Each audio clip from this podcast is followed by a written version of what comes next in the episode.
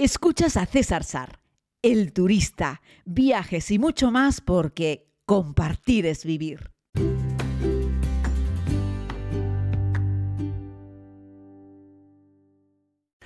Hola querida comunidad, vamos con un nuevo podcast tras el especial de pingüinos de ayer, que la verdad me entretuvo incluso en escucharlo, algo que no hago siempre, pero sí de vez en cuando, pues ya sabes, para ajustar, para intentar mejorar las cosas cuando uno hace un, podcast y nos fuimos a más de 20 minutos sobre pingüinos. Así es que hoy vamos a hablar de otra cosa, vamos a cambiar por completo el registro y quería ofrecerles un par de, un par de datos. Hoy espero no aburrirles con los números, pero me gusta repasar un poco la prensa especializada y he descubierto que los principales destinos para estas fiestas de Navidad para los españoles son primero París, luego Londres y luego Madrid. Son los tres destinos favoritos por los españoles para hacer unas vacaciones navideñas.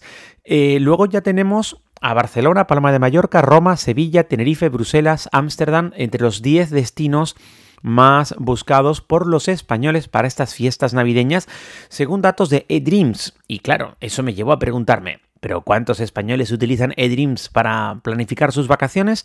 Y bueno, no he conseguido encontrar una respuesta clara a esa pregunta. Lo que sí está claro, y nos vamos a meter ahora ya de lleno, es que la inmensa mayoría de los españoles utiliza la misma plataforma que la inmensa mayoría de los viajeros que reservan un hotel en el mundo. Y estoy hablando de Booking, con origen holandés. ¿Quién no ha utilizado Booking alguna vez?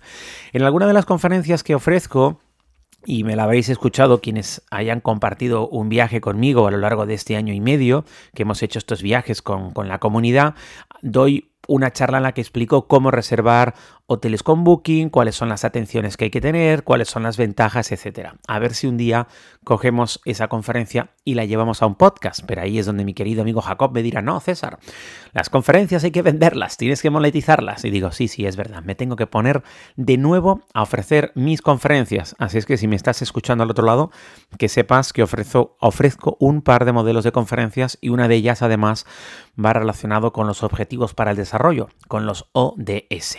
Y dicho esto, nos metemos con Booking, que no sé si sabías que es holandesa y que fue fundada en el año 96 como una, como una startup, como una pequeña agencia. Hoy en día es la plataforma que sirve para poner en contacto a más clientes con hoteles y que está disponible en 44 idiomas eh, y que ofrece más de 28 opciones de alojamiento.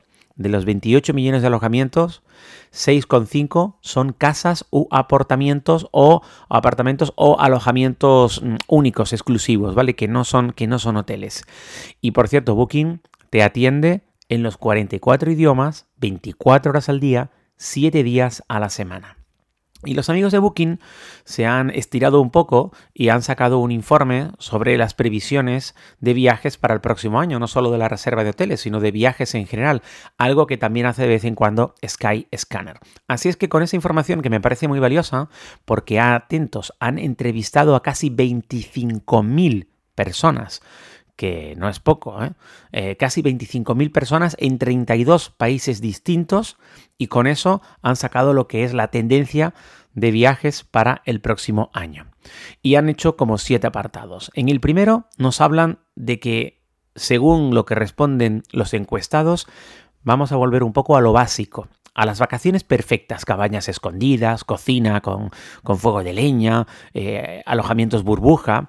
Es el año para aprender la supervivencia en vacaciones, es lo que nos cuentan, ¿no? La gente quiere reconectarse un poco con la naturaleza y eh, después de todo lo que hemos pasado con la pandemia y con otros problemas eh, climáticos, bueno, pues la gente no quiere dar por sentado las comodidades de la vida moderna y no quiere quedarse metido en un edificio, en una ciudad donde la gente ha estado ya metido un montón de tiempo. Así es que casi la mitad de estos viajeros en concreto, los españoles quieren experimentar lo esencial en los viajes e ir eh, en busca de la realidad de la sociedad, ahí como más o menos la mitad, y vivir eh, desconectado de lo online. Y más o menos la mitad de los viajes quieren tener una experiencia viajera más relacionada con lo básico, Fíjense eh, lo que les estamos contando. La verdad es que es muy curioso. Entre las habilidades que más les gustaría aprender a la gente que quiere vivir con lo básico está pues aprender a cómo vivir eh, buscándote la vida para tener agua potable, el 58%. Aprender a hacer un fuego, el 37%. El aprender a buscar alimento en la naturaleza, un 45%. Es una cosa curiosa, ¿no? Eh, lo que está respondiendo a la gente que está deseando buscar unas vacaciones desconectadas de lo digital y conectadas con lo natural. Y ahí se los dejo porque la verdad nunca hubiese imaginado que esta sería una de las siete tendencias para el próximo año y Booking lo está extrayendo de esa macro encuesta. Viajeros y viajeras virtuales. Fíjense que el uno era gente que quería dejar la experiencia virtual y en el 2 encontramos que un porcentaje importante de los viajeros dicen que estarían dispuestos a utilizar el metaverso para conocer un poco más la realidad del destino al que van a viajar o para inspirarse a la hora de elegir un lugar al que quieren viajar.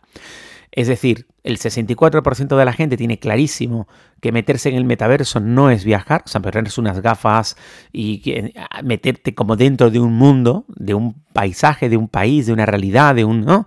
Meterse ahí para observarlo es interesante para elegir si te gustaría ir a ese sitio o no, pero eso no desplaza per se lo que es eh, un viaje. ¿no? Pero el 44% creen que esto puede ayudarles a elegir un viaje. Así es que vamos a meternos el próximo año por primera vez en todos estos años en una realidad de no solo vas a escuchar lo que por ejemplo, personas como yo podamos decirte sobre un sitio a la hora de recomendártelo, o no vas a escuchar solo lo que va a decir tu experto agente de viajes, o un catálogo de viajes, o un documental, sino que la gente va a buscar a la hora de elegir el viaje la realidad de virtual, la realidad del metaverso. En el apartado número 3 encontramos que más del 56% de los viajeros quieren experimentar un choque cultural. Quieren viajar a algún lugar donde la cultura, los idiomas, la gastronomía sean completamente diferentes. Más del 50% de los viajeros. Y de entre ellos, un 34% le gustaría viajar a ciudades menos conocidas, menos famosas. Los destinos de siempre, explica Booking en esta macroencuesta, van a pasar a un segundo plano en el 23. La gente quiere disfrutar de unas vacaciones únicas y sorprendentes. Casi tres cuartas partes, cuidado, el 72% de las personas encuestadas quieren hacer un viaje fuera de su zona de confort. De ahí que entendamos el apartado 1 en el que había gente que quería conectarse con la naturaleza e incluso aprender a hacer fuego, ¿vale? El 72% quieren un viaje fuera de su zona de confort. Y quieren algunos incluso, casi la mitad, hacer alguna experiencia de las llamadas un poco como extremas, ¿vale? Y quieren probar comidas exóticas y quieren probar el picante. Y un 37% quiere participar en actividades relacionadas, y esto es muy divertido, con lo extraterrestre, como el avistamiento de los ovnis. No sé a dónde vamos a llegar si estamos hablando de que entre las personas que quieren un viaje fuera de la zona de confort, hay un, hay un 37 que le gustaría hacer un viaje relacionado con lo extraterrestre y el avistamiento de ovnis. Creo que aquí, querida comunidad que me escuche de Tenerife, tenemos un mercado grandísimo. Ya hubo un tiempo en el que la gente subía a las cañadas del Teide a ver si veían ovnis. Y les recuerdo que no tiene nada que ver con los ovnis, pero sí con lo que hay fuera, con las estrellas. Hay 300.000 viajeros al año que llegan a Canarias en busca del turismo astronómico que no extraterrestre, ¿vale? Pero bueno, la verdad es que es, muy interesante, ¿no? Por cierto, decirles que entre este grupo de personas que quiere un viaje fuera de la zona de confort, hay un 27% que estarían dispuestos a comprarse un billete de ida y no un billete de vuelta, por tener esa sensación de decir, wow, es que no sé cuándo voy a volver. Esto para la gente que mm, que tiene mucho tiempo, vale, pero para quien tenga 10 días de vacaciones, ya te digo yo que es mejor que te compres el billete de vuelta, porque si luego justo para el día que quieres volver te lo compras mientras estás de viaje y te puede salir un ojo de la cara o directamente encontrarte que no tienes plaza y que te vas a incorporar tarde a trabajar. Así es que, querida comunidad, tampoco nos pasemos de los lailos con este tema. Si tu problema es el tiempo, comprarte un billete de ida y no un billete de vuelta puede ser un gran problema. Eh, el glamour en los viejos tiempos es otro de los temas que nos ha eh, arrojado esta encuesta con casi 25.000 personas realizadas por, por Booking en, en, tantos países. Y es que, bueno, con toda esta inestabilidad global, hay un 90% de personas que querrían una escapada nostálgica, la vuelta a los tiempos sencillos, Eh, por ejemplo, ahora que los millennials y la generación eh, Z, eh, que bueno, que nunca vivieron una era predigital, ah, existe un interés por, por viajes nostálgicos. Así es que el 25% de la comunidad viajera busca experiencias que evoquen recuerdos, como visitar lugares que aparecen en películas emblemáticas, fíjense, y ya no dan tanto, eh, tanta prioridad al descanso y a la relajación, al menos en este, en este grupo de edad, sino que buscan más una adrenalina, pero una adrenalina en parques temáticos, en escape rooms, en búsquedas del tesoro. Esto engloba más del 61% de los viajeros de la generación entre millennials y de generación X. Eh, curioso, ¿verdad? La verdad es que es muy, muy interesante, ¿no? Y esta generación eh, evita hacer eh, viajes multigeneracionales, en plan reunión familiar, no, no es algo que les interese especialmente. Tenemos otro apartado para quienes buscan la paz, la tranquilidad y el placer, el equilibrio entre mente, cuerpo y alma que cuentan los amigos eh, que han elaborado esta encuesta que en el 23 va a tener un nivel superior. Y es que la tan anhelada paz mental se busca en escapadas de meditación muy populares en todo el mundo. El 41% de la gente diría que está dispuesta o que le gustaría hacer un viaje de eh, equilibrio, de paz, de meditación. Y de entre ellas un 39 aspiran a encontrar la paz en un retiro silencioso y un 47 están dispuestas a hacer una excavada para centrarse en su salud mental y en la superación de momentos personales importantes. Curiosamente, el 35% Augusta afirma que le gustaría incluso probar sustancias alternativas en esas experiencias espirituales de bienestar para el 23. Wow, ¿eh? aquí lo arroja todo esta encuesta. Han preguntado de todo, la gente se ha abierto en canal a la hora de contar cosas. Y bueno, la búsqueda de escapadas para, eh, relacionadas con el placer eh, son tendencia el próximo año y un 36% afirma que le gustaría hacer una escapada con tintes eróticos incluso. También se prevén retiros eh, en, de campamentos así estilo más, más hippies eh, y en resorts dedicados a las personas a ayudar eh, a, superar o a diferentes, diferentes problemas relacionados con la salud mental, ¿vale? luego dicen los amigos de Booking que vuelven los viajes de empresa que en el 23 vuelven los viajes de empresa.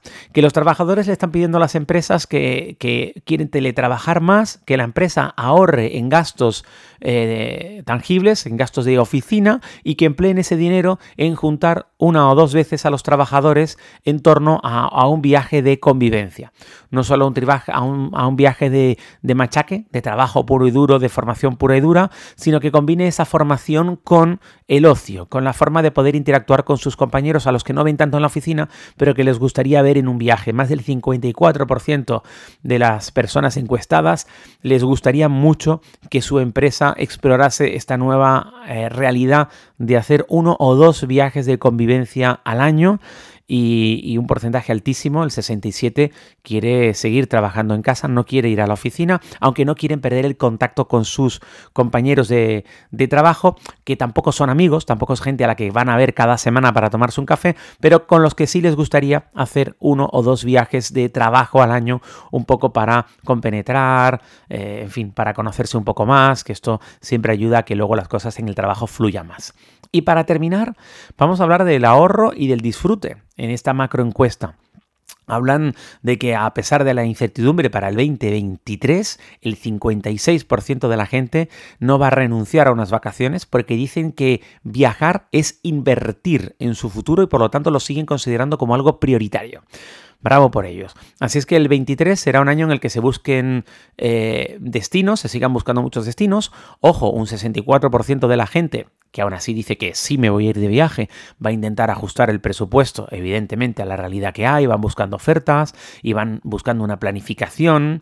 El 67% va a buscar una muy buena relación calidad-precio, utilizando descuentos, programas de fidelización, pero más de la mitad, el 55% de los viajeros, ahorrará buscando destinos fuera de temporada, Y la mayoría, el 67%, va a planear sus vacaciones con la mayor antelación posible para intentar poder beneficiarse de alguna muy buena oferta.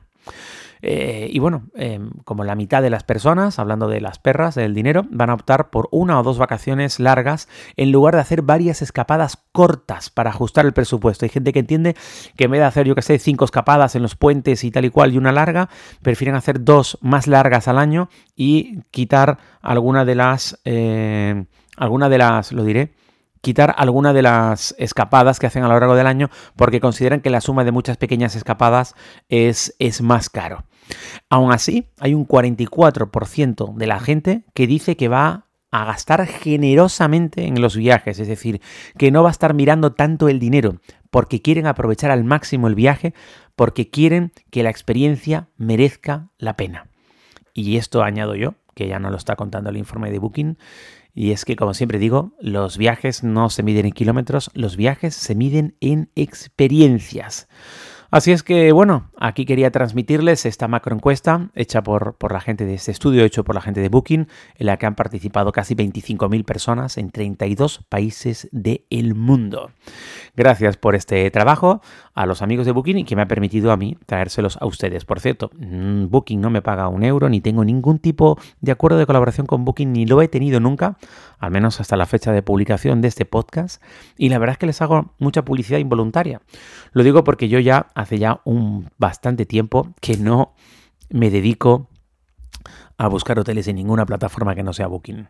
Y en las, en, las, eh, en las charlas que doy, en las conferencias que doy, en el apartado que hago sobre cómo reservar hoteles y alojamientos en los que os doy consejos, os doy algunos argumentos muy contundentes de por qué ya, y fíjense que yo tengo el culo muy raspado, muy, muy raspado. Este año he hecho 116, 118 vuelos, no sé cuántos, 22 viajes, eh, en fin, 122 países en mi vida, bla, bla, bla. Y ya en las dos vueltas al mundo utilicé solo Booking para reservar hoteles. Bueno, un abrazo muy grande, espero que estéis muy bien y estas son las tendencias viajeras para el próximo año. No sé si te has visto o no reflejada o reflejado en alguno de estos apartados. Si es así, por favor, escríbeme en cualquiera de las redes sociales en las que hayas visto este podcast o escríbeme directamente en alguna de las plataformas en las que me estás escuchando. Estoy también en Instagram, en Facebook, en YouTube. Compartir es vivir. Volvemos mañana.